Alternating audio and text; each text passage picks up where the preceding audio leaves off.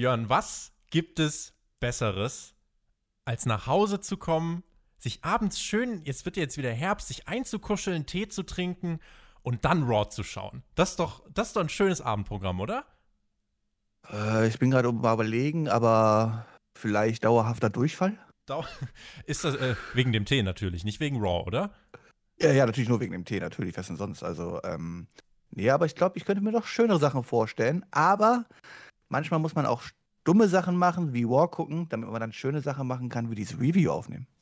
Auf die freue ich mich schon ganz fantastisch. Diese Review werde ich auch mit dem Tee genesen und zwar mit einem marokkanischen Minz-Honigtee. Ein bisschen Beruhigung. Mal schauen, ob wir die für diese Show gebraucht haben.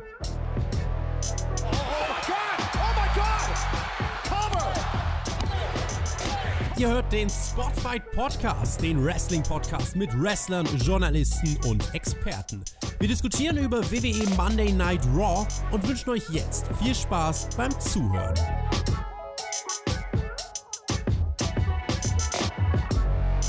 Nach einer ereignisreichen Nacht Hell in a Cell legte WWE mit drei saftigen Stunden Raw nach und wir schauen mal, wie saftig das Ganze war oder ob es dann vielleicht doch eine Zählnummer war. Wir, das ist in dieser Woche Team Edeltoaster, Ed Tobi Textet und Ed der Edeljobber. Hallo Björn.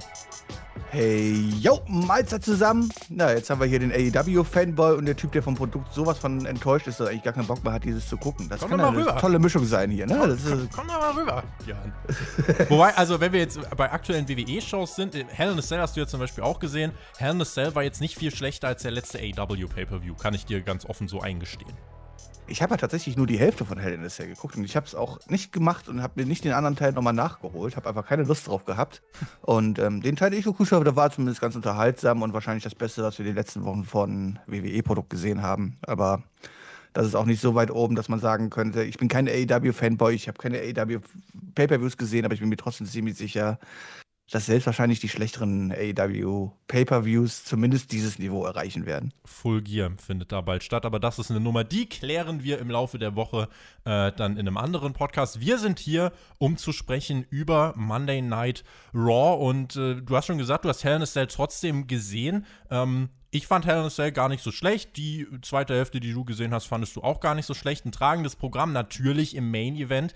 Äh, der Titelwechsel. Randy Orton ist neuer WWE-Champion und äh, Raw hat deswegen eröffnet, richtig. Drew McIntyre, der kam hier raus zu Beginn der Show und äh, während die Kommentatoren uns noch gesagt haben, ja, hier ist jetzt die Ära der Viper eingeläutet worden, äh, kam Drew McIntyre heraus. Wie hat er denn auf dich gewirkt? Äh, weil er hat ja dann noch später in der Promo angesprochen, so unfassbar sauer ist er gar nicht. Nö, er war überhaupt nicht unglücklich darüber, dass er den Titel verloren hat. Aber warum auch? Ich meine, den ganzen Tag musste dieses komische Blech mit dir rumschleppen und so. Weißt du, so, das ist ja auch irgendwie eine Last, weißt du, so. Und man hat ihn ja auch richtig schön, also was ich ja immer richtig gut finde bei der WWE, ich meine, du hast da einen Abend davor, also wenige Stunden zuvor, hast du ein Match bestritten. Also, ein heftiges Match gibt es quasi in der WWE nicht, ja, wenn man das so Hell sieht, ja, von der. Ansetzung. Oh Und der ja. Mann kommt da einfach raus, glücklich strahlend, hat dieses Match verloren, wurde zusammengeprügelt, müsste eigentlich mal irgendwie. Ich verstehe nicht, warum man nicht da irgendwas hält. Und wenn man irgendwo ein Pflaster auf dem Gesicht klebt oder so. Ich meine, der Mann ist ein paar Stunden zuvor, hatte noch innere Blutungen gehabt. Ist fast gestorben. Das, Und dann kommt, Ja, was soll, Leute, was soll ich denn jetzt sagen? Äh, ja, dem ist so. Aber er kam ja trotzdem raus und er hat halt quasi gesagt, naja, er hat überlegt, wie er es heute am besten ausdrücken soll, wie er sich fühlt nach dem Titelverlust. Er hat keine Entschuldigung, er hat nur das Versprechen, ich hole mir den Titel sowieso irgendwann zurück. Äh, und ihr wundert euch wahrscheinlich, warum ich so, so inspiriert bin und so gut drauf bin. Ja, ich sollte sauer sein, aber wenn ihr in meinen Kopf schauen könntet, oh Leute, da hättet ihr ganz schöne Angst. Er wurde dann unterbrochen von The Miz und ich glaube, jegliche Angst, die wir da vor irgendwem hatten, ist da auch komplett verflogen. Miz und Morrison äh, kamen heraus, wollten so ein bisschen ihren Comedy-Quatsch abziehen und Drew meinte, Leute, ihr habt echt überhaupt keinen Bock. Morrison hat dann gesagt, naja, also wenn wir so auf dich drauf gucken, du bist doch eigentlich kein Loser, du bist halt kein Gewinner. Und dann hat The Miz uns auch nochmal seinen errungenen Money in the Bank Koffer präsentiert und erklärt uns nochmal, was er damit jetzt Tolles machen kann. Und Drew meinte, äh, Leute, jetzt mal ganz nebenbei, das ist eigentlich mein Segment, warum unterbrecht ihr mich? Miss und Morrison ignorieren es komplett und die juckte das überhaupt nicht. Die meinten dann irgendwann, ja, The Miz, als er das letzte Mal den Koffer eingecasht hat, dann war das gegen Randy Orton um den WWE-Titel und es war wo? In Orlando, Florida. Drew hat irgendwann gesagt, Leute, lasst mich halt in Ruhe, hat Miss und Morrison attackiert, die beiden sind geflüchtet und das war unser Opening-Segment von Monday Night Raw. Ja, The Miss wird das böse Erwachen noch bekommen, wenn er den Koffer aufmacht und dann nur ein Butterbrot drin vorfindet. Naja, aber das wird sich dann bestimmt irgendwann in mehreren Wochen dann noch auflösen. Ähm, naja, äh, zu Miss Morrison, also zu Miss habt ihr ja wunderbar genug gesagt in der Review und wie glaubwürdig dieser als zukünftiger WWE-Champion sein könnte und so. Das einzige Positive, was man hier irgendwie abhaken kann, ist, man hat so etwas wie eine Vergangenheit, worauf man aufbauen kann, mhm. äh, gegen Wendy Orton. Ich bin mir aber trotzdem ziemlich sicher, dass diese Vergangenheit zu tragen kommen wird und aber diesmal sind Miss nicht erfolgreich eincashen wird. Also da bin ich ziemlich sicher. Ansonsten könnte es ja du McIntyre nur sehr recht kommen, denn einen einfachen Gegner konnte er ja kaum kriegen, oder? Das ist tatsächlich so. Ich bin mal gespannt, äh, weil du gerade auch sagtest, so The Miz, sein Koffer und so. Vielleicht ist da wirklich einfach nur eine Wurst drin. Und wenn äh, dann Otis gefragt wird, wo ist der andere Money in the Bank Vertrag, sagt Otis einfach, ja, den gibt's nicht mehr, den habe ich gegessen. Und damit gibt es in diesem Jahr keinen Money in the Bank Vertrag. Das wäre mal eine Storyline, Björn. Ähm, Wahrscheinlich wäre es sogar das Beste. Also ich meine, was willst du denn? Ich meine, die Leute, die jetzt auch sagen halt so, ja, aber Miss äh, hat doch schon mal damals bewiesen, dass er World. Ja, war mal eine andere Zeit, ein anderer Aufbau und alles. Aber ihr müsst jetzt einfach mal überlegen, wir haben jetzt einen Money Bank Kofferträger, der seit Monaten kein einziges Singles-Match mehr irgendwie annähernd gewonnen hat, obwohl er seinen komischen Hampelmann-Clown dabei hat, der jedes Mal alles versucht, ihn irgendwie noch für Ablenkung zu sorgen oder irgendwas. Trotzdem kriegt dieser Mann nichts gerissen. Dass dieser Mann Promos halten kann, alles drum und dran, kein, kein Thema. Aber The Miz ist kein World Champion mehr im Jahr 2020 oder Jahr 2021 wenn wir nachher nochmal drüber reden, denn The Miz sollte ja nachher seine Chance bekommen. Er bekam nämlich ein Match gegen Drew McIntyre und es ist irgendwie bezeichnend, dass Drew McIntyre eigentlich angepisster ist von The Miz als von der Tatsache, dass er den WWE-Titel verloren hat. Aber nun ja, das war das Opening-Segment von Raw. Heute gibt es außerdem Qualifikationsmatches, denn die Survivor Series steht an in vier Wochen. Äh, gut, dass es diese Qualifikationsmatches gibt. Wir haben Keith Lee gegen Elias, Matt Riddle gegen Sheamus und Jeff Hardy gegen AJ Styles. Hat man uns immerhin schon mal drei Matches gezeigt, die heute passieren sollten. Alle mit einem Zweck. Klar kann man jetzt nachfragen, warum genau die. Aber Björn, zumindest ist das ja schon mal äh, irgendwas, wo ein bisschen Sinn dahinter steckt. So ein bisschen. Ja, aber wir haben wieder diesen ganzen Standardmist jetzt halt. Komm, die Survivor Series steht vor der Tür. Wir machen War gegen SmackDown. Warum eigentlich? Hassen die Brands sich eigentlich oder was? Was ist da los? Ist es nicht eigentlich jeden Superstar vollkommen egal mittlerweile, wo er auftritt? Ich meine, dieser Split ist halt einfach lächerlich, ja. Und ähm, dann musst du halt irgendwie aufbauen. Das könnte man natürlich jetzt auch wieder ein bisschen kreativer lösen mit Storylines oder irgendwas. Klar, Qualifikationsmatches sind nicht die allerschlechteste Wahl, aber auch die einfachste, ne? Es ist die einfachste Wahl, aber es ist zumindest eine logische Wahl und das ist für Raw-Verhältnisse auf jeden Fall schon äh, fünf Schritte nach vorne. Deswegen äh, nehme ich das mal so hin. Und eines dieser Qualifikationsmatches haben wir auch direkt bekommen: AJ Styles gegen Jeff Hardy. Was hältst du denn von diesem großen schwarzen Mann, der nur dasteht, groß ist und vor dem alle Angst haben, weil sie scheinbar verdampfen, wenn sie ihn berühren? Ähm, naja, also ich muss sagen, prinzipiell habe ich gegen Bodyguards nichts einzuwenden. Wobei ich mich auch immer diese, diese, diese Sinn, den Sinn frage, weil eigentlich sollte der Superstar der stärkere Mann sein und eigentlich müsste er dann quasi eigentlich doch der Bodyguard vom Bodyguard sein, weil ähm, vor wem musst, musst du als WWE-Superstar beschützt werden von so einem Mann? Ähm, wenn man daraus dann halt auch später was macht, es gibt ja gute Beispiele, Shawn Michaels, Kevin Nash oder sowas halt so, ja, wo das echt funktionieren kann und wo du danach quasi auch den Bodyguard groß aufbauen kannst. Wir sind uns aber ziemlich sicher, dass dieser Mann wahrscheinlich nicht allzu viel im WWE-Ring ähm, performen wird. Das hat einen Grund, warum man er ja, nur da steht und nicht wrestelt, ja. Richtig, da man ja schon gehört hat, dass er wohl so mit der talentefreieste sein sollte, die man so quasi finden kann. Und das obwohl wir Leute wie Lana im Ring haben, ja. Und dann wird doch gesagt, so, sorry, aber der ist sogar so schlecht, also sogar schlechter als Lana, das können wir einfach nicht zulassen. Ähm, ja, wirkt natürlich groß, gar keine Frage. Ich frage mich halt immer nur, warum die Leute eigentlich Angst vor ihnen haben, weil bis jetzt hat er ja noch nichts gezeigt, dass er jetzt irgendwie böse ist oder so, oder? Mal gucken, ob er in diesem Match gleich böse geworden ist. Uns wurde auch nochmal ein kleiner Rückblick gezeigt auf die Vorwoche und wie viel Angst Matt Riddle tatsächlich hatte. Styles meinte vor diesem Match gegen Jeff Hardy, ich bin seit zwei Wochen hier bei Raw und ich stehe mit äh, 2 zu 0 ungeschlagen hier im Ring. Der große Mann, der stand übrigens auch einfach da, wurde von Styles eigentlich nicht so wirklich erwähnt und es wurde weiterhin nicht erklärt, warum er sich überhaupt mit diesem Mann umgeben hat oder warum Styles sich mit ihm verbündet hat. Äh, Styles hat nur mal kurz gemeint, ja übrigens und der große Mann da, äh, der will gar nicht so im Rampenlicht stehen. Der will auch gar nicht, dass wir so viel über ihn reden. Also machen wir es doch einfach nicht und lassen ihn einfach mal da rumstehen. Äh, stattdessen fragte sich Styles, warum er überhaupt ein Qualifikationsmatch bestreiten muss. Er ist doch eh der geilste, den es überhaupt gibt. Dann gibt es diese frische Paarung gegen Jeff Hardy, die wir auch gar nicht vor einigen Wochen bei SmackDown gesehen haben um den Intercontinental-Titel. Das bildet ihr euch nur ein. Ähm, und Jeff Hardy auch, ne, verliert beim Pay-Per-View via Disqualification und wird belohnt mit diesem Qualifikationsmatch. Ja, aber er hat das Match ja quasi freiwillig aus der Hand gegeben, oder? Dann ist das also, okay. Ja, ist auch eigentlich Dann ist das in. Ordnung. Ist nur ein Pay-Per-View. Ja, also es ist ja auch ein Qualifikationsmatch. Er kann sich ja dann noch beweisen, dass er dann trotzdem noch gut genug ist. Ganz genau. Ganz genau. Das Match bekam 10 Minuten. Es war ein, ähm, ja, wie ich fand, solides TV-Match, äh, aber wir haben es eben dann doch schon mal vor einigen Wochen gesehen. Äh, das ist halt hier so die, die Sache. Die zusätzliche Komponente ist eben der große schwarze Mann, dessen Präsenz die Gegner von Styles bereits ablenkt. Leute, by the way, wenn der eingreift, ding dong, dann ist Styles disqualifiziert und ihr habt das Match gewonnen. Nur mal so als kleiner Hinweis. Also will jetzt nicht Schlaumeier-mäßig wirken, aber ist mir Aber hat er nicht eingegriffen? Er guckt immer nur böse. Ja, aber er hat doch auch Jeff Hardy aufgefangen, oder? Das, man hat dann nicht, man hat dann nicht aufgelöst, wie es weitergegangen ist, weil bei mir ging es dann in die Werbepause. Und als die Werbung wieder zurück war, waren die einfach ganz normal wieder am Weiterwestern. Und ich dachte so, okay. er hat ihn nicht aufgefangen. Jeff Hardy ist auf ihn draufgefallen. Ich bitte dich. Ach so, okay. Und dann Mhm. hat er ihn ganz sanft wieder abgesetzt oder wie ist das Ja. gelaufen? Die Okay. werden schon wissen, warum sie dann in die Werbung gegangen sind. das, da bin ich mir ziemlich sicher. Hardy ließ sich da trotzdem nochmal ablenken vorm Finish, nämlich vor einer Swanton Bomb hat der große Mann ihn angeguckt und die Kommentatoren haben gemeint, allein die Präsenz des großen Mannes, die, die ist so furchteinflößend. Hardy wurde gegen den Ringpfosten geschubst, es gab den Phenomenal Form und den Sieg für AJ Styles. Naja, also ich meine, wir können ja über vieles meckern, aber dass der Mann wirklich furchteinflößend ist, das würde ich ja schon sagen. Er hat es halt nur noch nicht bewiesen, ja. Ähm, dass die ganzen Profis dort im Ring ähm, und harten Männer, die dort ja eigentlich in diesem Business beschäftigt sein sollten, dann allerdings ja mehr Angst haben als irgendwie ähm, ich vor Wespen, das finde ich dann doch sehr merkwürdig.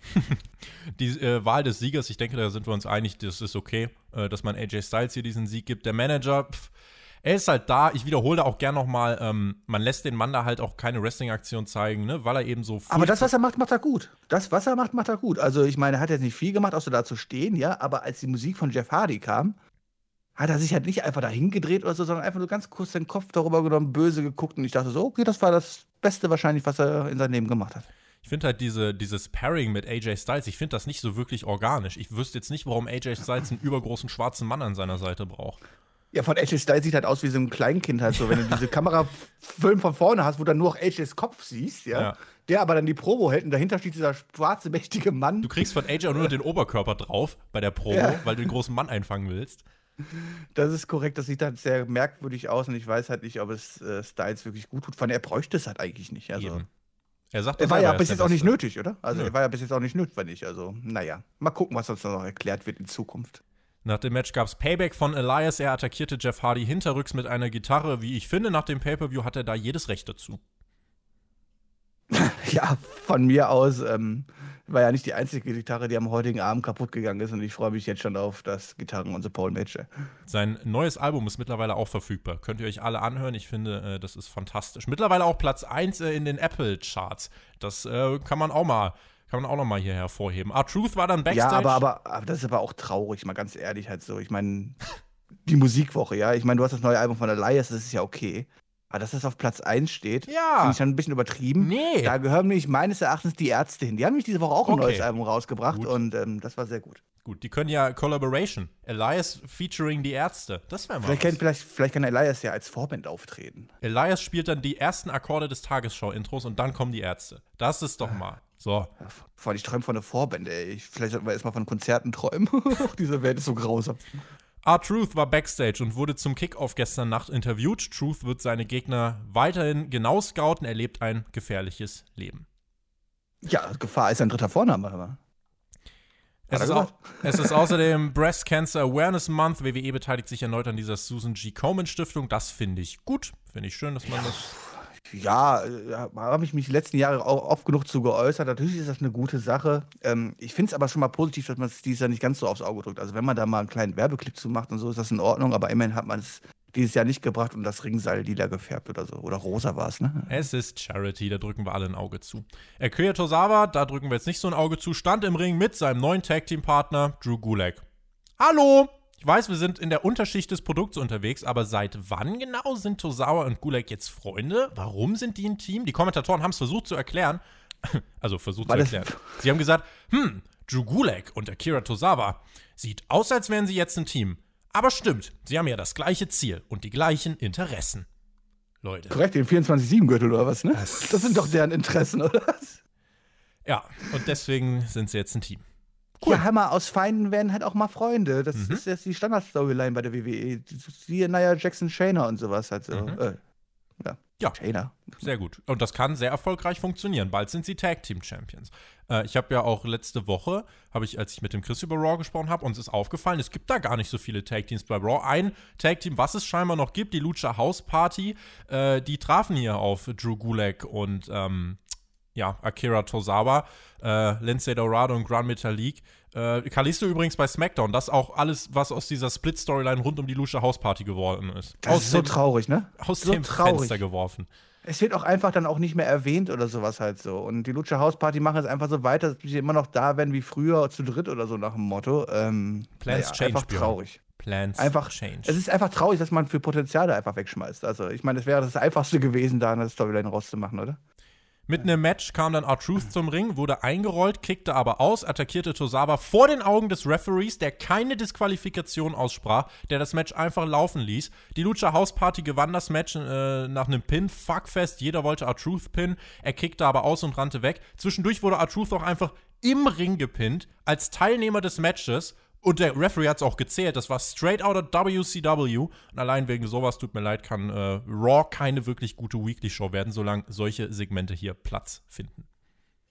Aber warum? Ich meine, der 24-7-Titel kann jederzeit überall verteidigt werden. Das heißt auch während eines laufenden Wrestling-Matches. Also, das muss ich sagen, das kann ich jetzt die Kritik nicht nachvollziehen. Außerdem erzählt man uns das Storyline-mäßig hier ganz, ganz große Sachen. Schließlich Artus, derjenige, der wochenlang immer nur weggelaufen ist, hat es auch endlich mal eingesehen, alle Leute, die ihn verfolgen, das sind noch größere Clowns als ich selber. Das heißt, von denen brauche ich gar keine Angst haben. Und das ist doch richtig geiles Storytelling hier, was man betreibt, oder? Ich habe jetzt nichts mehr dazu zu sagen. Wenn du noch was sagen möchtest, dann hast du jetzt die Gelegenheit. Ansonsten legen wir hier drüber das, äh, ja, den Ball des Schweigens. Das Ball des Schweigens. Halten wir fest, Artus, der konstanteste WWE-Champion 2020. Ich, äh, wie, wie viel? 44-facher, 45? Es ist Äh, nee, ich glaube, wir sind bei über 50, oder? Also, ich weiß es nicht. Firefly Funhouse. Bray war da und Alexa Bliss war auch da. Die hat schwarzen Tee mitgebracht. Eine geheime Zutat war da drin, lieber Björn. Und die hat der Ramblin' Rabbit dann auch getrunken. Und äh, diese geheime Zutat, es handelt sich um eine dreiprotonige mittelstarke Säure, die in etwa so stark ist wie Phosphorsäure, nämlich Arsensäure. Ja, was soll ich sagen? Alexa, das ist für mich jetzt unten durch, ne? Also, Leute, die Tiere quälen, kann ich nicht leiden. Und sie äh, meinte dann genauso wie Bray, ein magischer Ort ist das Ganze hier. Äh, Alexa wurde dann dieser Heel-Handschuh an die Stirn gehalten und sie sagte dann, let him in.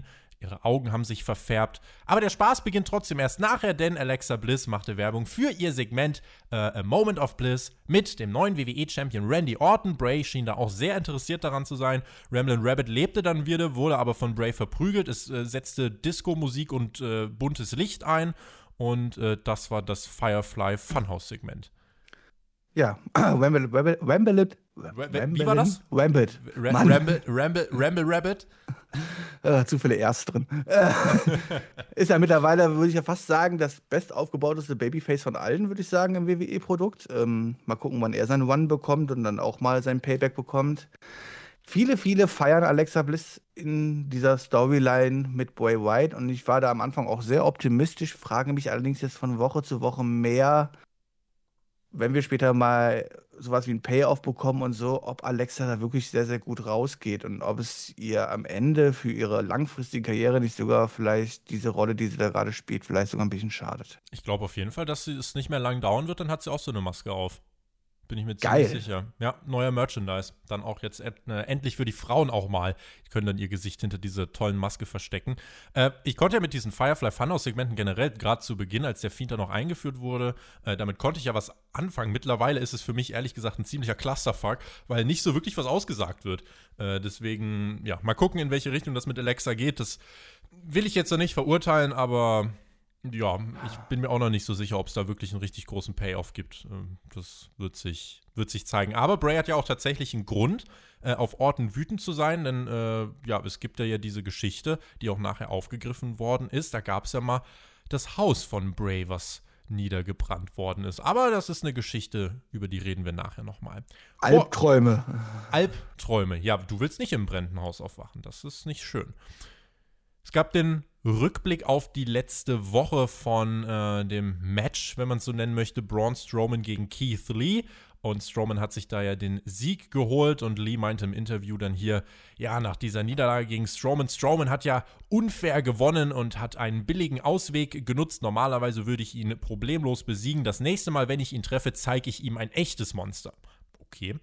Aber heute geht es nicht um ihn, heute geht es um Elias, den werde ich fertig machen und ich werde Raw bei der Survivor Series vertreten. Gucken wir mal, ob er das nachher geschafft hat.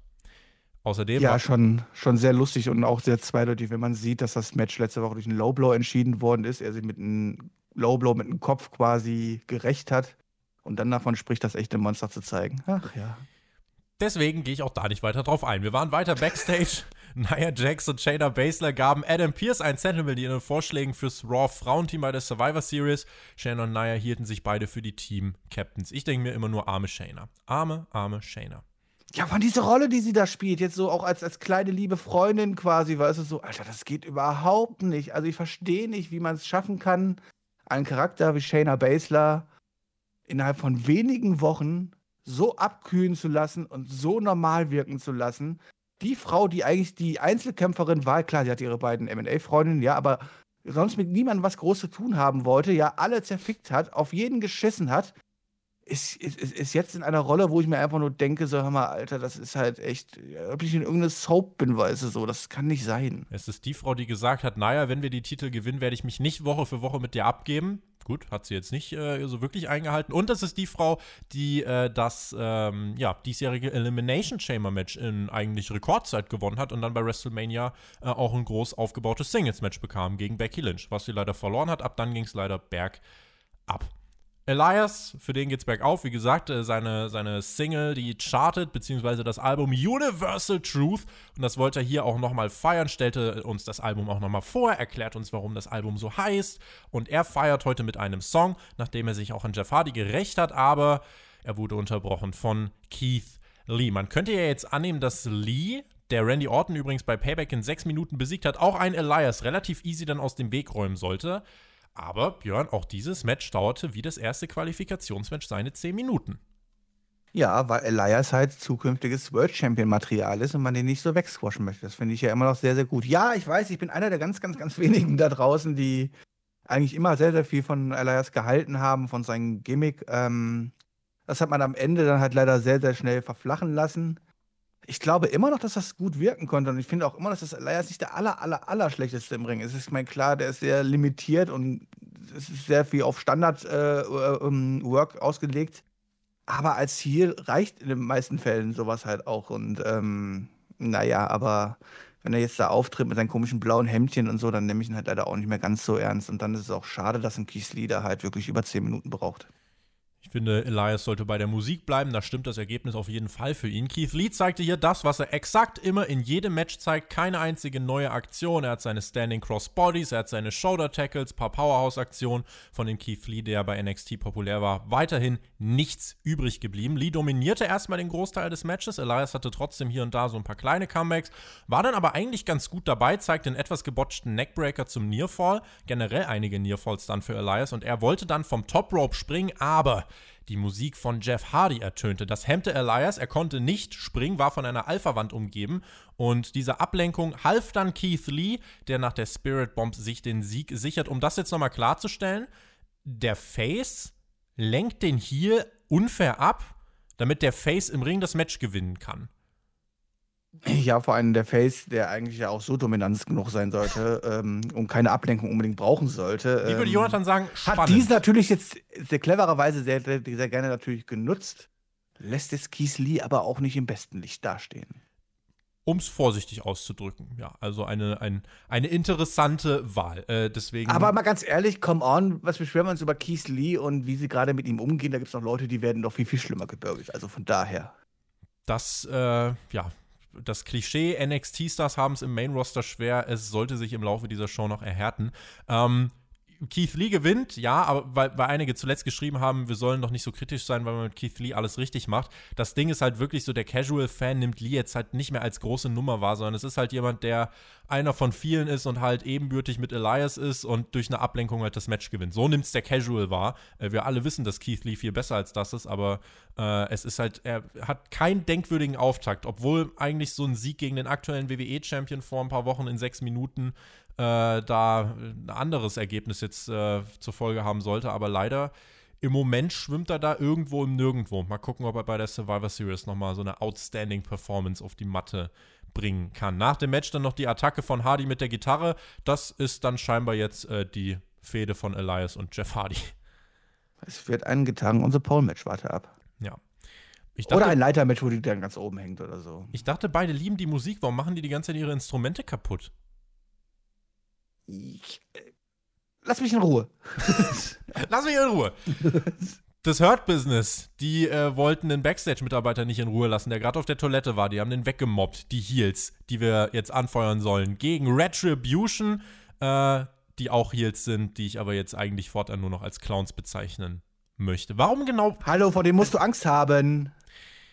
Warum genau muss ich mir hier bei Raw eigentlich nochmal Hurt Business gegen Retribution ansehen, obwohl Retribution nun mehrfach der Lächerlichkeit preisgegeben wurde. Warum soll mich das als Zuschauer ansatzweise interessieren? Ich habe doch keine Ahnung, aber so oft haben wir Retribution jetzt auch noch nicht im Ring gesehen, ja? Also man kann jetzt nicht sagen, das ist ja schon jetzt irgendwie ausgebrannt. Und ja, es natürlich gegen Hurt Business die aktuelle Fehde, von daher das möchte ich gar nicht so groß kritisieren. Ich finde es auch einfach nur lustig, wie diese ganze Storyline abläuft und wie Retribution einfach nur von Woche zu Woche einfach der Lächerlichpreis gegeben wird.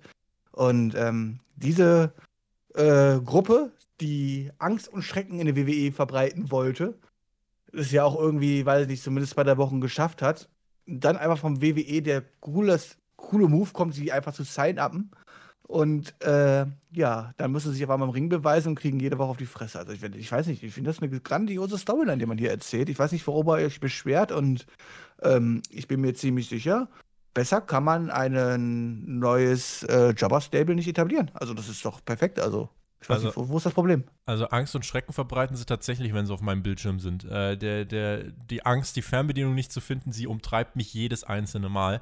Äh, bevor wir das Match hier bekamen, haben wir nochmal Randy Orton backstage gesehen. Der hat uns nochmal äh, erzählt, dass er keine Angst vor dem Fiend hat, egal ob Big Dog Fiend, Drew McIntyre. Am Ende des Tages gibt es nur ein Randy Orton.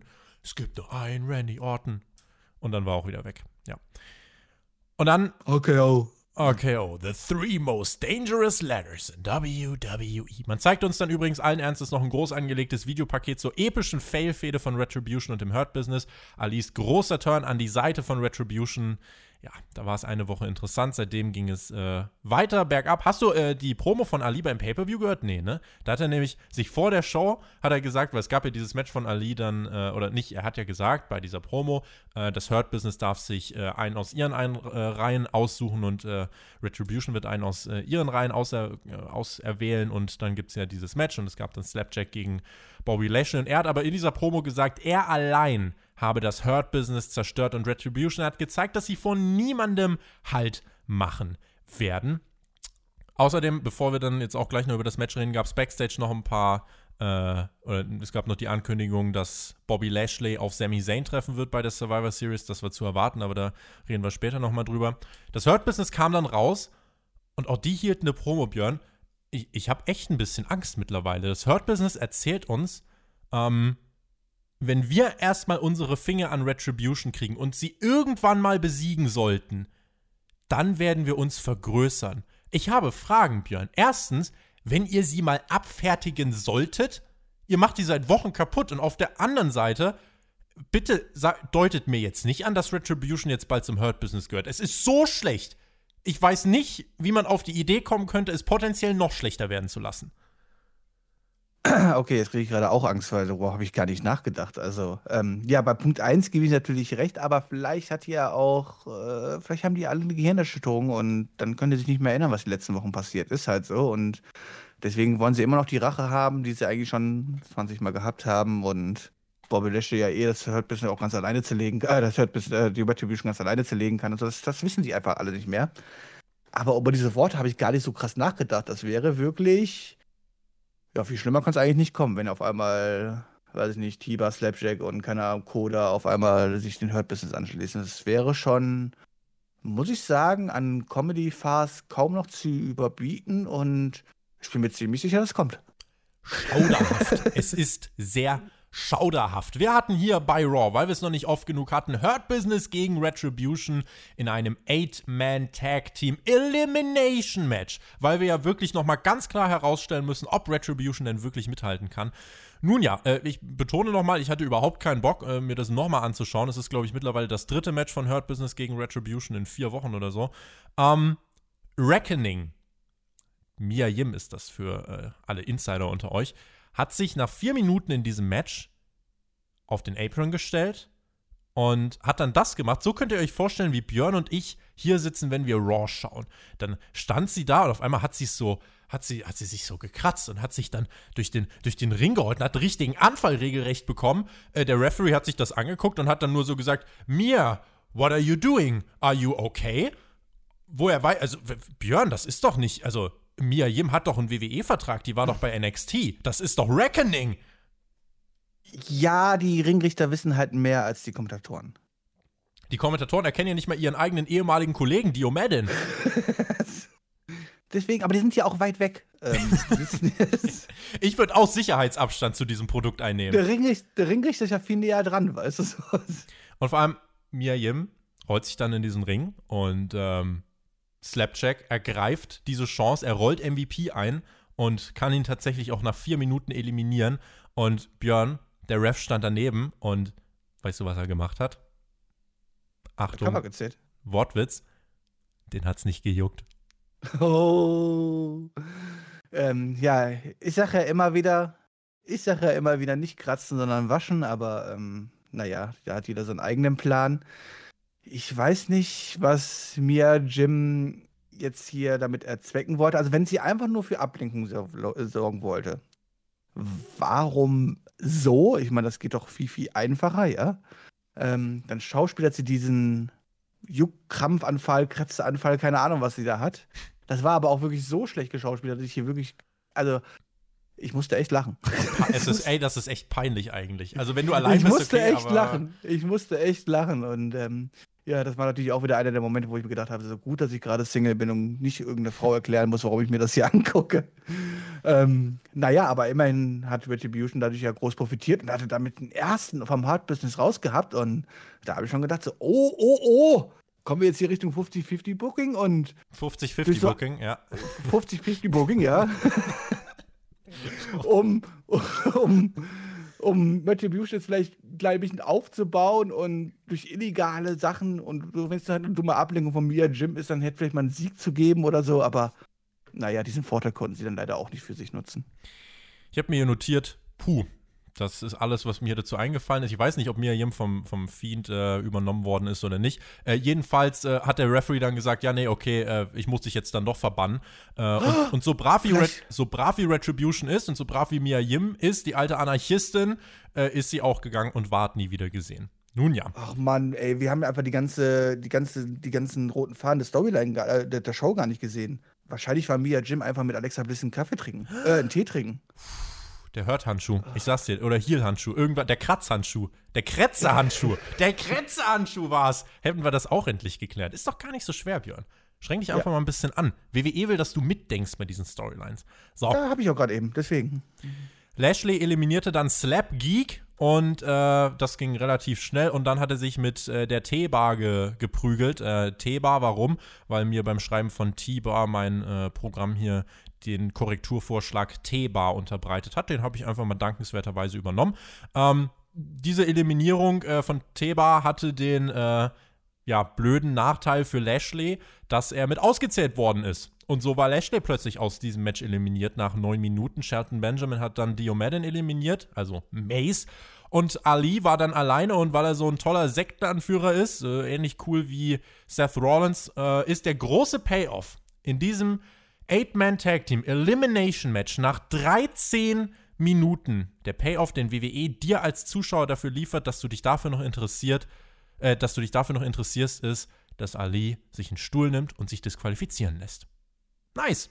Und dann wegrennt wie so ein kleines heulendes Kind. Das ist halt unfassbar, diese Darstellung halt. Ne? Die Leute, die, die Chaos und keine Ahnung, was bei der WWE verbreiten wollten. Also wie man das so verkaufen kann. Also ganz ehrlich, ich frage mich jetzt wirklich, das ist jetzt wirklich, also, da müssen doch Leute backstage sitzen, die sagen, komm on, wir machen hier ein soziales Experiment, keine Ahnung was halt so und gucken mal, wie schlecht wir das machen können und bucken können und sowas halt, bis die Leute wirklich aufhören, das zu. Das kannst du doch verkaufen. Mir kann doch keiner sagen, dass da mehrere Leute backstage hinten zusammensitzen und sagen, komm on, wir bringen ein neues Stable und das sieht so und so aus und dann machen wir das und das und dann machen wir das und das und dann haut er mit dem Stuhl zu und lässt sich disqualifizieren und rennt dann weg wie so ein kleines Kind. Da kann doch keiner, dann, dann sitzen da irgendwie zehn Leute und sagen alle so, ja, das ist gut. Ja, finde ich super. Also, das kann doch nicht, das, das kann mir doch keiner erzählen.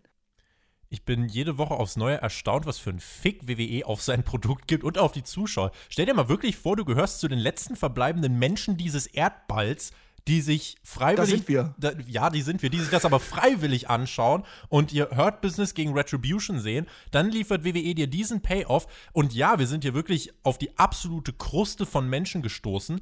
Ähm, ich glaube, dieses Produkt schauen nur noch Menschen, die entweder äh, dafür bezahlt werden, die entweder in Podcasts darüber reden oder dies aus reiner Gewohnheit schauen. Ich weiß nicht wirklich, ähm, ob es noch Leute gibt mit einem funktionierenden Gehirn, die das schauen und sagen, ich finde das gut. Ich will das, ich möchte es gar nicht verurteilen. Ich meine, es ist ja jedem Ach freigestellt, so, also was er als mag. Achtjährig, als Achtjähriger war ich auch leichter gestrickt und hätte das wahrscheinlich geschluckt.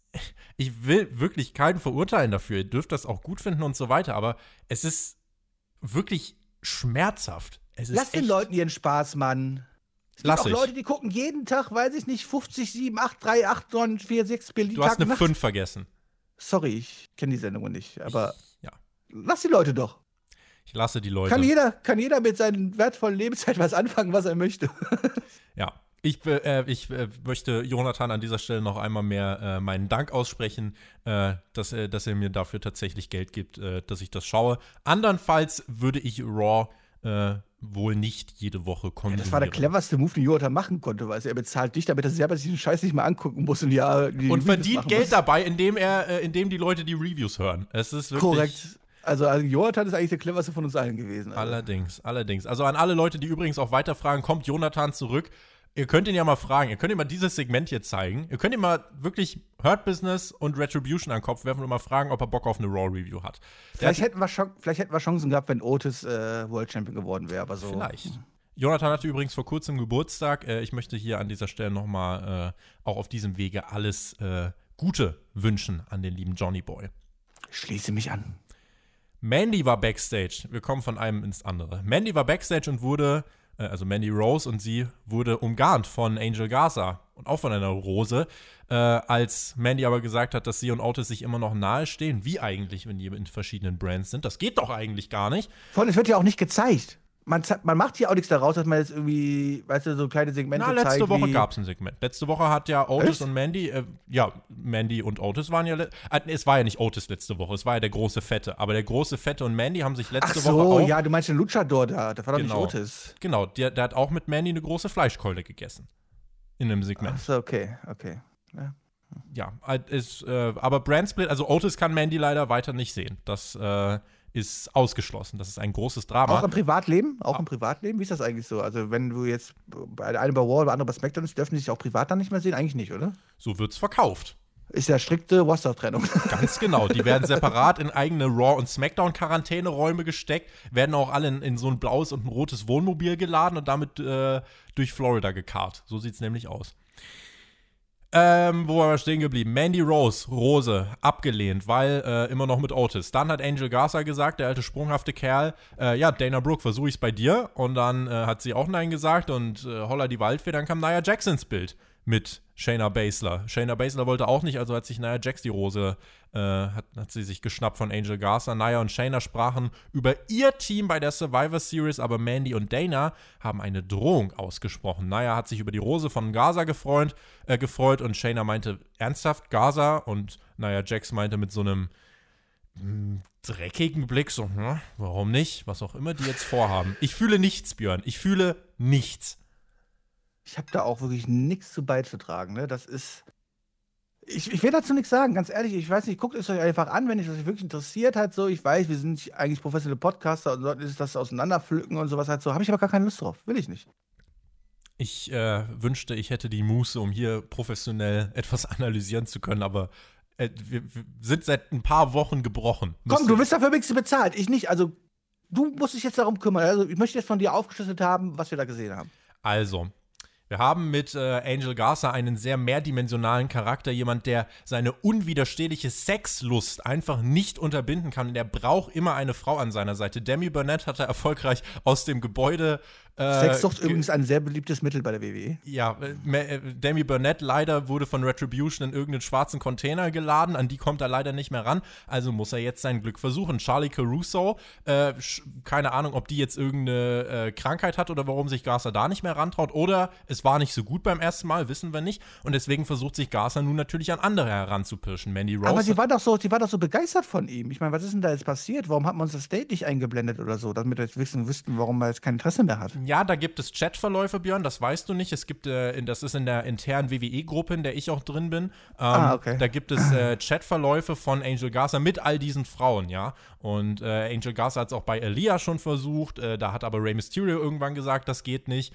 Ähm, und nun hat er halt eben gesagt, Leute, äh, lieber widerlich als wieder nicht und hat halt gesagt, naja, Jax, da, dann müssen wir halt. Und dann hat er äh, jetzt ihr die Rose gegeben. Oh, sie hat ihm die ja wirklich aus, sie hat ihm die ja aus der Hand gerissen. Also, ja, ich glaube, dass. Glaubst du, das wird jetzt in den nächsten Wochen eine große Romanze, äh, Romanze werden? Das wird, die man da weiter präsentieren wird? Das äh, wird eine breit ausgesessene Storyline, so wie Angel Garza unter Nia Jax. Ich meine, um, ähm, am Ende werden wir halt sehen, den sexsüchtigen Typen, der halt aber dann die wahre Liebe findet und dann auch gar nicht mehr so oberflächlich ist und dann wird das Nia Jax in ihnen ein Traumpaar. Björn, was machen wir hier eigentlich? Heirat bei WrestleMania. Hochzeit. Ach, endlich mal wieder Hochzeit. Ja. Am Ende ist Nia Jax lesbisch, ich sehe es schon kommen. Ähm, Drew McIntyre, er traf auf den neuen Money in the Bank Kofferträger The Miz, bei dem sich auch alle einig sind. Da muss erstmal wirklich was passieren, damit er überhaupt ansatzweise wieder glaubwürdig sein kann, um im Main Event zu stehen und um den Koffer auch dann irgendwann glaubhaft einzulösen. Also da muss man erstmal jetzt ein paar Wochen ähm, grundsolide Aufbauarbeit leisten, damit äh, Miz eben anders als Otis ein glaubhafter World Champion werden kann. Nun, trotz versuchter Eingriffe von John Morrison gewann Drew McIntyre clean nach vier Minuten gegen The Miz mit dem Claymore. Also sagen wir dazu, die erste Woche hat es nicht funktioniert. Was nicht ist, Björn, das kann ja noch werden. Wart's doch erstmal ab. Korrekt, also ich meine, der hat ja immerhin noch bis nächstes Jahr Money in Bank Zeit, das Ding einzucashen. Von daher, bis dahin ist noch viel möglich im Aufbau. Ich habe in der Hell in a Cell Preview und auch in der Review angedeutet, äh, dass da wirklich, ich, ich gehe nicht davon aus, und du hast ja vorhin auch schon gesagt, dass zwischen Otis und Miss ein großer Unterschied ist. Äh, Miss ist nicht glaubwürdig, diese, diese Niederlage unterstreicht es ja nur, dass Miss überhaupt nicht ansatzweise irgendwas im Main Event verloren hat. Äh, Miss ist in den letzten Wochen, Monaten absoluter Comedy-Geek und alle Leute, es ist halt wirklich so, äh, alle Leute sagen dann immer, aber Miss ist doch so krass, ja, er hat eine krasse Promo gehalten. Herzlichen Glückwunsch, aber The Miss ist ein Durchschnittswrestler. Er ist kein Brian, kein Styles, kein Owens, kein Ricochet, kein Alexander. Er ist nicht mal ansatzweise so gut wie sein Partner John Morrison. Und im Jahr 2020, auch das hast du vorhin schon angedeutet, wo WWE so viel In-Ring-Qualität hat, so viel, gehört ein The Miz nicht in den Main Event, nur weil er ein paar Worte richtig in ein Mikrofon sprechen kann. Es tut mir leid. Und deswegen, ähm, ja, kann ich da auch im Moment nicht viel mit anfangen. Äh, meine Meinung, er ist auch kein World Championship Contender, egal ob mit Koffer oder ohne. New Day hielt Backstage eine Promo im Stil von den Street Was? Profits. Also die Street Profits. Ja. Da waren doch Street Profits, da war noch nicht New Day, oder? Ja, die Street Profits waren wieder bei Raw. Genau. Also, äh, äh, und haben. Scheiß Roster Split.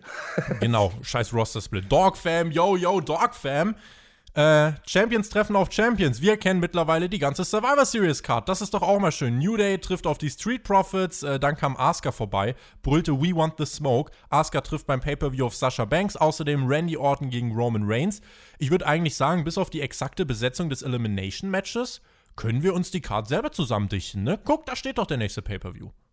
Ja, aber immerhin ist er aufgebaut. Ich meine, letzte Woche beschwert sich noch darüber, dass eine Woche vorher nichts aufgebaut ist. Und jetzt tut man halt mal vier Wochen vorher die ganze Card einfach runterrasseln und es beschwert sich auch wieder. Dir kann man es auch nicht recht machen. Ich ne? beschwere mich doch nicht. Ich habe das Scheiß nur. AEW Fanboy. ich habe das nur, ich habe das nur wiedergegeben und äh, was auffällt natürlich, NXT war kein Teil des Drafts und trotz der Tatsache, dass wir eigentlich in dieser äh, Survivor Series Grafik, dass wir da wieder diese gelben Linien drin hatten, scheinbar nur Deko, denn NXT wird auch so wie es aussieht bei der Survivor Series absolut keine Rolle spielen. Niemand interessiert sich für diesen Brand scheinbar. Warum denn? Das ist Björn? so schade, obwohl die letztes Jahr so dominierend quasi bei der Survivor Series aufgetreten sind, ja, und so geil aufgebaut worden sind und man da so viel raus gemacht hat. Und ich meine, jeder weiß ja mittlerweile, dass NXT auf Augenhöhe ist mit War und SmackDown. Äh, nee, doch nicht, ne? Das war. Ach, das, ach, äh, ich meine, das- äh, der erste Teil stimmte noch halt so, dass NXT bei Survivor Series dabei war und auch gar nicht so schlecht aussah. Alles danach war dann doch leider Fantasie von mir. Naja, aber ich war einfach froh, bei diesem Segment endlich mal auch äh, drei Worte von Asuka verstanden zu haben. Mhm, we want the smoke, auf jeden Fall. Ähm, bei NXT. Über vier Worte, scheiße. Bei N ja, tatsächlich, Björn. Das mit dem Zählen üben wir auch nochmal. Ähm, die, äh, die Sache ist halt trotzdem so bei NXT. Es heißt, dass Vince McMahon gerade eigentlich NXT so gut es geht, äh, versucht unter den Tisch fallen zu lassen, auch in den Main-Shows, äh, weil er einfach nicht einsehen möchte, dass NXT äh, ja ein, ein für sich jetzt, er hatte den, das Ziel damit, diese andere Liga äh, in Grund und Boden zu schmettern, was Ratings angeht. Und Vince McMahon hat gemerkt, das klappt jetzt nicht so. Und jetzt lässt er NXT da halt versauern und äh, will dem hier im Mainstream nicht mehr wirklich viel Aufmerksamkeit schenken. Äh, das ist die Denke des Vince McMahons. Gut. Aber was das Positive ist, halt so ne, für die Survivor Series, Sascha Banks braucht ihren Gürtel nicht auf dem Spiel setzen. Das heißt, sie kann auch einfach so clean verlieren. Sie kann, äh, wenn sie ihn, vielleicht verliert sie vorher, vielleicht verliert sie jetzt bei SmackDown gegen Bailey, Björn. Wer weiß das schon? Es wäre nichts Neues, ne? Ich möchte nur daran erinnern, dass Sascha Banks bis jetzt noch keine einzige erfolgreiche Titelverteidigung in ihrer Karriere hatte. Das Hurt Business schneidete in diesen Backstage-Segmenten übrigens noch mit vorbei und forderte New Day äh, heraus und sagte, wir werden ein Auge auf eure Tag-Team-Titel werfen. Asuka hielt dann für New Day eine Promo und meinte, das Hurt Business müsse erstmal sie besiegen. What the fuck? Asuka nun an der Seite von New Day, sie tanzen wild und das war das Segment. Äh, spannend, im Zweifelsfall immer spannend. Jetzt, wo Jonathan Geburtstag hatte, kann ich ein paar seiner, seiner Lieblingsworte jetzt auch mal verwenden. Lass ihn, Mann. Du Mobber. ja, Mobber, ja. ja. Du. Ähm, Achso, ja, nee, sag gerne erstmal noch was dazu. Ja, ich möchte einfach nur sagen, dass ich mich frage halt, warum man Asuka jetzt noch damit unbedingt in dieses, in dieses Promosegment reinbringen musste, weil es meines Erachtens auch halt wirklich wieder null zu ihr passt. Ähm, dieses Segment dient ja einfach nur dazu, zwei, drei Matches auch quasi gleichzeitig aufzubauen für die Survivor Series und das in einen anderthalb Minuten Comedy-Segment und das sagt halt alles über die WWE aus. Also ich finde, Asuka hat schon verblüffende Ähnlichkeiten mit Big E. Echt? Findest, du nicht? Ja, ist richtig, ja. Ne? Also Asuka hat, auch, äh, hat zwei Augen, eine Nase, einen Mund hat sie auch, zwei Ohren. Ich meine, Zumindest, zumindest, hat sie, wie, zumindest hat sie wie Big E auch zwei Brüste. Nun, scheint auf jeden Fall auch was äh, der Gattung Mensch zu sein. Das können wir, das können wir so festhalten. Drew McIntyre teilte uns in einem Backstage-Interview nochmal mit, dass er sich heute Moment of Bliss auch anschauen wird. Scheinbar da wirklich ganz viele Leute, die sich diese dritte Stunde von Raw anschauen werden. Und er meinte, er wird sich definitiv den Titel zurückholen. Gut für die Einschaltquote. Adam Pierce und Pat Buck hielten eine Promo im Ring. Sie als WWE-Offizielle meinten, äh, ja, während die Männer Qualifikationsmatches bestreiten, hier das ganze Raw-Frauenteam für die Survivor Series. Weil, warum auch Qualifikationsmatches? Es gibt, glaube ich, einfach gar nicht so viele Frauen, um hier fünf Quali-Matches auf die Beine zu stellen. Shayna und Nia stehen im Team, die kamen heraus. Dana Brooke und Mandy Rose stehen ebenfalls im Team und Nia gefiel das nicht. Sie hat gesagt, Leute, ihr könnt doch ja nicht einfach so die Namen runterrattern. Wir wollen die letzte Teilnehmerin bekannt geben, beziehungsweise ich, weil ich bin Team-Captain. Alle haben gedacht, sie sind Team-Captain. Und äh, dann haben aber die beiden Offiziellen gemeint, die letzte Teilnehmerin dieses Teams wird in einem großen Fatal Four-Way Elimination Match eliminiert. Äh, äh, Eliminiert, ja, Witz auch, ja. äh, er ermittelt. Äh, das ist ähm, dann ja der Rest des Frauenrosters, der dann gefühlt rauskam. Lana, Lacey Evans, Peyton Royce und Nikki Cross. Ein Traum, oder? Also ich mal ganz ehrlich, also ich meine, äh, wenn man sich mal anguckt, wer da im Ring steht, also okay, Shayna und Naya, vielleicht kann man denen doch irgendwie Glaubwürdigkeit abgewinnen, keine Ahnung was halt so, ja. Äh, die anderen beiden, also Mandy und Dana, da, da brauche ich auch nicht mehr groß zu sagen, weil man sieht, wer sich dazu noch qualifizieren konnte, dann sagt, muss man echt feststellen, bitter diese Division, bitter.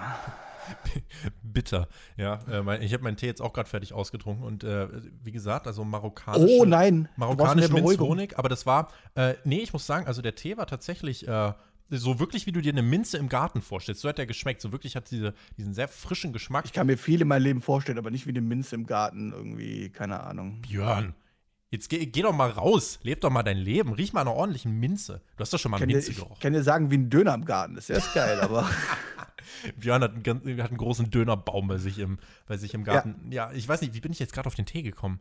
Ähm, du hast, hast du vielleicht über Tiba gesprochen? Nee, Tee, Tee, die Teebar, nee, irgendwas hat mich gerade zu meinem Tee gebracht. Nun ja, äh, wir waren aber hier bei diesem Fatal Four-Way-Match. Ähm, wo es darum ging, ja, die, das fünfte Teammitglied herauszufinden. Ähm, ich hätte, vor diesem Match habe ich gedacht, ah, okay, jetzt äh, überlegt man sich vielleicht doch was, dann kann Peyton Royce gewinnen und du kannst diesen Push-Nachdruck verleihen und beide Survivor Series bekommst du eine gute Performance und du hast eine neue, glaubwürdige, gute Athletin und Performerin im Frauenroster. Nun der ja, war gut. der war der tatsächlich war gut. gut. Äh, das Match gewonnen hat Lana. Lana kann Multiman-Matches. Lana kann Multiman. Ja, das, okay. äh, das kann Lana indeed. Also, ähm, Lana, ich weiß nicht, äh, du hast hier im Ring Lana und die, und die besagten, ich weiß nicht, ist Lana besser als Eva Marie? Oder ist das ein Niveau? Ich weiß, das ist wirklich Ich tough. glaube, Eva, nee, ich glaube, Eva Marie ist besser. doch, doch, doch. Doch, Eva Marie ist besser, klar ist Eva Marie besser als Lana im Ring. Also. Acht ja, Minuten ging das Match. Äh, ich muss, also es war, äh, so fair will ich jetzt gerade sein, es war kein maximaler Autounfall, aber äh, ich muss sagen, es wirkte trotzdem, äh, war unsauber, es war auf jeden Fall nicht gut. Es wirkte unrund und die Teilnehmer teilweise auch ein bisschen verloren. Aber jetzt keine maximale Katastrophe, wie ich fand. Äh, es gab übrigens Von auch. Lana kann einfach nur ihre Choreo ab ja. quasi. Also wenn die quasi, die muss quasi jeden Move vorher einmal quasi mit jedem Wrestler quasi durchgesprochen haben. Ja. Und dann muss sich auch strikt an diesem Plan gehalten werden. Weil sobald das dann nicht mehr der Fall ist, siehst du das Lana quasi in ihrem Gesicht auch an und das ist halt wirklich grausam. Also das ist halt, also wie man so unflexibel sein kann und gerade als Wrestler muss man halt auch mal auf die Gegebenheiten eingehen, aber das kann Lana halt einfach nicht. Das kann sie einfach nicht im Ring. Es gab direkt 15 Sekunden später gab es die Grafik dann auch äh, Nia Jax, Mandy Rose, Dana Brooke, Lana, und Shayna Baszler. Klammer Shayna aus und wir reden hier wirklich von einem Frauenteam, was eins zu eins aus der Divas-Ära hätte kommen können. Das ist tatsächlich ein harter Brocken und hat mit Women's Revolution, by the way, nicht mehr viel zu tun. Nee, nicht wirklich. Nach dem Match gab es noch die Umarmung von Nia Jax und Lana, die darin gipfelte, dass Lana erneut durchs Kommentatorenpult geschmissen wurde. Zum sechsten Mal in Folge. Krass, Alter. Das mehr, ist langfristiges Storytelling. Das ist tatsächlich mehr Konstanz als äh, gefühlt im ganzen restlichen WWE-Produkt. Äh, das ja, kann man mal so als roten Faden festhalten. Randy Orton stellte in einem Backstage-Interview nochmal klar, dass er keine Angst vor dem Fiend hat. Und dann hatten wir unser letztes, Element, äh, unser letztes Qualifikationsmatch zwischen Matt Riddle und Sheamus. Dieses Match hier glich eigentlich eher erstmal so einer Kampfsequenz. Ne? Also ein anderer Ansatz, der gewählt wurde. Und Matt Riddle als ehemaliger UFC-Fighter, da geht direkt das Jobberphone. Lassen wir den Björn da direkt mal äh, ranspringen. Ähm, Matt Riddle als ehemaliger UFC-Fighter, ja, der hat natürlich, er sollte dann natürlich ähm, die Oberhand behalten, wenn es darum geht, sich in so einem Ground-and-Pound-Fight durchzusetzen. Viele, ähm, viele Grappling-Holds und viele Takedowns, die es gab. Die Paradedisziplin von Matt Riddle. Es kamen dann im Laufe des Matches noch einige Wrestling-Elemente dazu und es schaukelte sich hoch zu einem, wie ich fand, wirklich richtig guten Match. Ich glaube, potenziell Nee, nicht nur potenziell. Ich sag einfach, das war das beste Wrestling-Match für mich an diesem Abend. Coole Sequenzen, coole Nearfalls. Und nach einem Broadkick holt sich Seamus dann den Sieg und Matt Riddle ist geschlagen, Björn. Ja, genau diese Kampfphase hat mir aber sehr, sehr gut gefallen. Ich stehe ja auf sowas. Ne? Ich mag es ja sowas halt, wenn es so ein bisschen in die Realness quasi reingeht, in den richtigen Kampfsport halt so. Ähm, von daher hat mir das sehr gut gefallen. Ja, normal sollte sich der Matt Riddle natürlich dann hier easy durchsetzen. Ich habe es auch bei diesem Match ehrlich gesagt erwartet. Also nicht, dass es easy wird, gar keine Frage. Wir haben hier mit Sheamus einen World Champion, der jetzt auch gerade relativ frisch wieder zurück ist, aber seitdem auch nicht viel gerissen hat. Und so erstaunlicher fand ich, dass aber mal der Ballkick ins Ziel ging. 1, 2, 3. Matt Will einfach hinlegen muss. Und clean. Clean. Und ich frage mich eigentlich, okay, weiß die WWE vielleicht wieder doch mehr als wir und lässt ihn jetzt einfach deswegen fallen oder so. Anders kann ich es mir nicht erklären. Das also, mir kann keiner erzählen, dass man sagt, okay, come on, Matt Willis kann man jetzt die Niederlage geben und das tut ihm jetzt nicht so weh und so weiter halt so und wir haben noch Großes mit ihm vor. Wenn du Großes mit ihm vorhast, darf er niemals dieses Match hier einfach clean verlieren. Also, das, das geht halt einfach nicht und das zeigt halt einfach nur, ja, kommst du von NXT hoch, bist du quasi gefickt. Außer du heißt Kevin Owens, ich glaube, der einzige, der erfolgreichen One-Man hingelegt hat, ey. Ja, gut, ich meine, Roman Reigns war auch mal bei, äh, naja, nicht ganz so in dem NXT-Produkt, wie es wir kennen, aber äh, zumindest auch einer, der aus der Entwicklungsliga kommt. Aber jetzt zumindest mal die ganzen jüngeren Beispiele, äh, vielleicht noch Seth Rollins oder so, aber die Anzahl von Beispielen, die auf der Negativseite sind, äh, die sind, glaube ich, deutlich größer. Und Matt Riddle, ja, reite sich jetzt hier ein, ist die Frage. Also, was auf jeden Fall auffällig war, ich weiß nicht, würdest du mir zustimmen, dass es das beste Wrestling-Match bei dieser Show war? Ja, definitiv. Ja. Also gerade für mich, also ich mag diesen Style ja, von daher äh, ist das für mich außer Frage. Ich meine, danach hatten wir ja auch, was hatten wir denn groß? Also ich meine, McIntyre gegen Miss war ein Squash und so halt. Also über das komische Eight-Man-Tag-Team-Match brauchen wir nicht reden, qualitativmäßig. Das ist halt Austausch von Moves, ja, plus ein Schlaganfall, den wir gesehen haben. Ähm, nee, da war hier schon das beste Wrestling-Match hier. So, und dann ist halt jetzt die Frage, wie viel Hoffnung kann man jetzt noch in Matt Riddle stecken? Ja, die Leute schreiben immer, jemand muss nicht direkt World Champion werden, aber auch hier, wie bei Keith Lee ist das wirklich jemand, wo sich jetzt das Publikum denkt, boah, das ist ein krasser Typ, das ist ein Future World Champion? Oder denkst du dir als Zuschauer, ah, okay, ist einer von vielen. Und jetzt ist halt Matt Riddle hier, verliert clean in 13 Minuten gegen Sheamus. Auf, auf der einen Seite, ne, also ich habe hier ehrlich gesagt meinen Haken dran gesetzt, fast schon so ein bisschen, und denke mir jetzt hier, okay, wir haben ein sehr gutes Match gesehen. Wir haben einen clean Sieg für einen Heal gesehen. Ist mal ein Heal, der nicht feige ist und nicht wegrennt, sondern ohne Eingriff und so weiter gewinnt der einzige, das einzige Haar in der Suppe, und da kommt es halt jetzt drauf an, wer noch wirklich viel Hoffnung hat, bei, was Matt Riddle angeht, dem wird das hier natürlich jetzt sehr wehtun. Ich muss sagen, ich, ich nehme es jetzt einfach nur noch hin. Es, es macht nichts mehr mit mir. Hey, Bro, das wird schon. Bro. Bro. Bro. Bro. Ja. ja nächste Woche immer das traurige Bro. Äh, die, die Promo war, glaube ich, auch echt so ein halber Sargnagel schon. Jesus Christus. Das finale Segment der Show A Moment of Bliss, eine Talkshow. Und also ich habe mir am Anfang der Show gedacht, wie es laufen könnte. Ich hätte nicht gedacht, dass es so vorhersehbar wird. Alexa Bliss mit neuem Theme übrigens äh, kommt hier heraus. Sie ist jetzt noch ein bisschen verrückter. Ihr heutiger Gast, der ging gestern in die Hölle und zurück. Randy Orton bei der Survivor Series trifft auf Roman Reigns, wurde ja nochmal erwähnt. Randy, was denkst du über deine überraschende super-duper Performance beim Pay-Per-View? Und Randy meinte, ich war nicht so wirklich überrascht. Äh, hast du denn eine Überraschung für mich? Na, ich habe keine Überraschung, aber ich freue mich, so einen tollen Gast wie dich hier zu haben, nachdem du mit Drew gestern wirklich die Bude abgefackelt hast. Und Randy sprach dann den Elefanten im Raum an, meinte, ja, ich weiß, Bray ist sauer, weil ich dein Haus, äh, weil ich sein Haus verbrannt habe. Wo ist er, der Fiend? Herauskam Drew McIntyre und machte das, was der mit Randy Orton in den letzten Monaten gemacht hat. Sie brawlten sich. Legenden besagen, sie brawlen sich noch immer. Alexa Bliss lachte, saß auf dem Turnbuckle, hat sich das angeschaut, das Licht ging aus, der Fiend, äh, ja, deutete sich an. Randy Orton hat sich dann in Richtung Stage aufgemacht und der Fiend tauchte dann auch hinter Randy Orton auf. Und dann hat Randy Orton gesagt, also er hat ja der ganze Show über gesagt, er hat keine Angst, das war sehr konsequent, denn was macht Randy Orton, wenn der Fiend hinter ihm steht?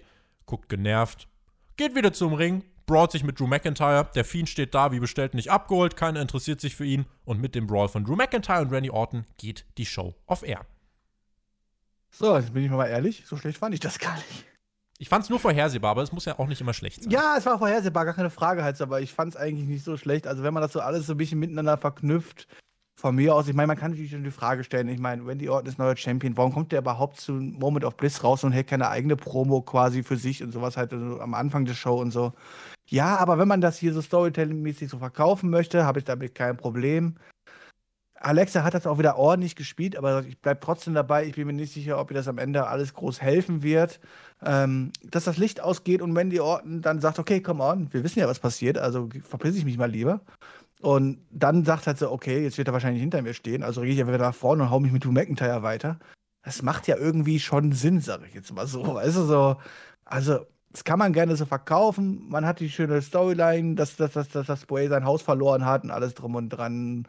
Und ja, dann gucken wir mal, was man daraus macht. Ich fand es jetzt nicht das schlechteste Segment. Also es war, ich meckere ja über vieles, aber das war kurzweilig okay. Und ob es jetzt einen großen Cliffhanger für nächste Woche dagelassen hat, lasse ich mir jetzt mal im Raum stehen. Also ich meine, vielleicht geht die Show ja nächste Woche einfach los und Drew McIntyre und Randy Orton bohren sich immer noch, aber ähm, naja, ich rieche für Hell in a Cell, äh, für Hell in a Cell, für TLC rieche ich irgendwie so ein Triple Threat äh, TLC-Match um den Titel.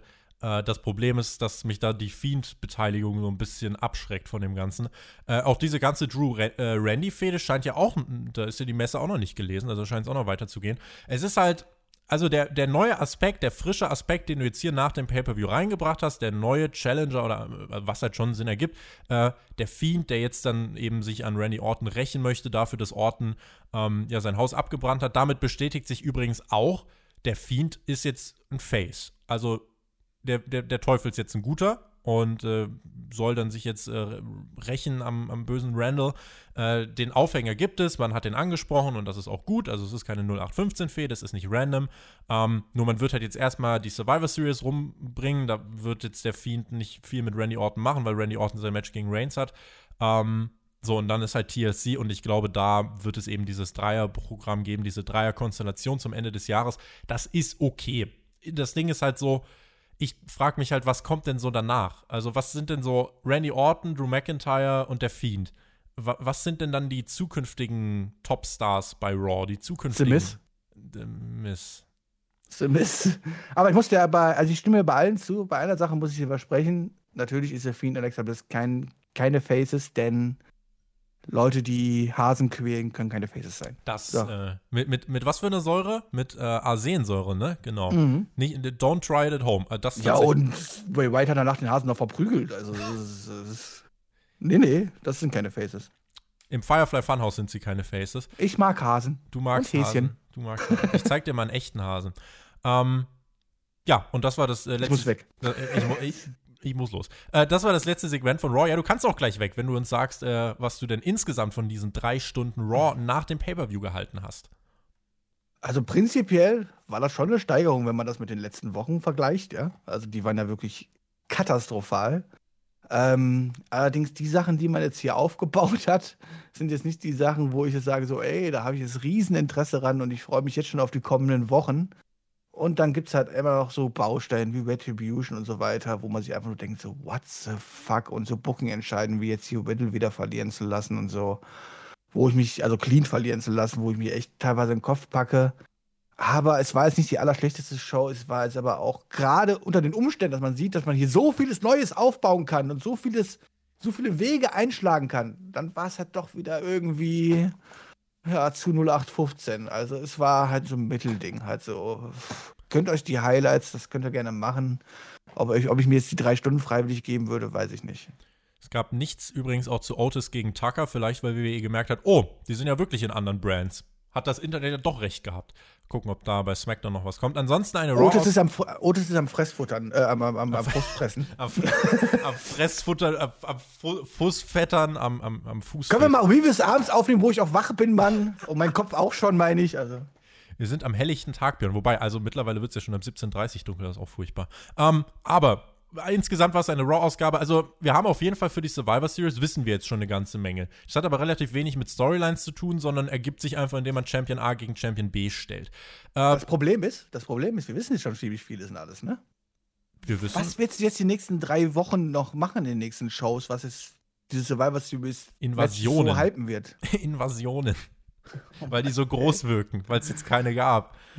Äh, Miss und Morrison waren ja auch einfach bei SmackDown jetzt vorm Pay-Per-View, aber die sind auch bei Raw, aber juckt ja eigentlich keinen. Ähm, so, was haben wir ja bei Raw gehabt? Das Frauenteam für die Survivor Series, das äh, steht jetzt ganz. Das Männerteam steht äh, noch nicht ganz. Da wird dann sich nächste Woche wahrscheinlich noch was äh, ergeben.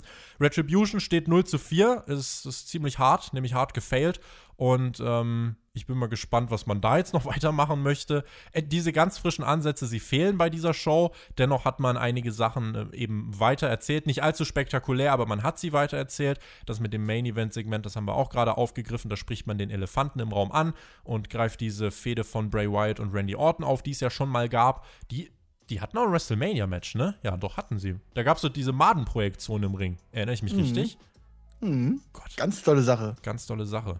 Ähm, ja, also da macht man zumindest was. Äh, es ist nicht so, dass nichts passiert ist bei dieser Raw-Ausgabe und ich habe mich nicht geistig ganz so verbrannt gefühlt wie letzte Woche. Äh, am Ende des Tages bleiben diese drei Stunden aber schon, ja, eine Zeitverschwendung, muss ich ehrlich sagen. Deswegen, Leute, Highlight-Paket und diesen Podcast hören. Äh, damit seid ihr ganz gut versorgt. Wir geben unser Bestes. So. Ich freue mich jetzt schon die nächsten drei Wochen, wie die fünf Mädels sich umprügeln, wer Team-Captain wird und dann wird's Lana. Ach, das ist so toll. Wir sprechen jetzt gleich noch im Nachschlag äh, über ja, das Leben und ein paar relevantere Dinge als Raw vielleicht. Ähm, hoffen, dass ihr Spaß mit dieser Review hattet und äh, ich verabschiede mich damit, wünsche euch eine schöne Restwoche. Bleibt gesund, genießt Wrestling und in diesem Sinne macht's gut. Auf Wiedersehen. Tschüss. Das Allerwichtigste ist im Schluss, nämlich bleibt gesund. Das ist das Wichtigste aktuell. Reingehauen, wir hören uns.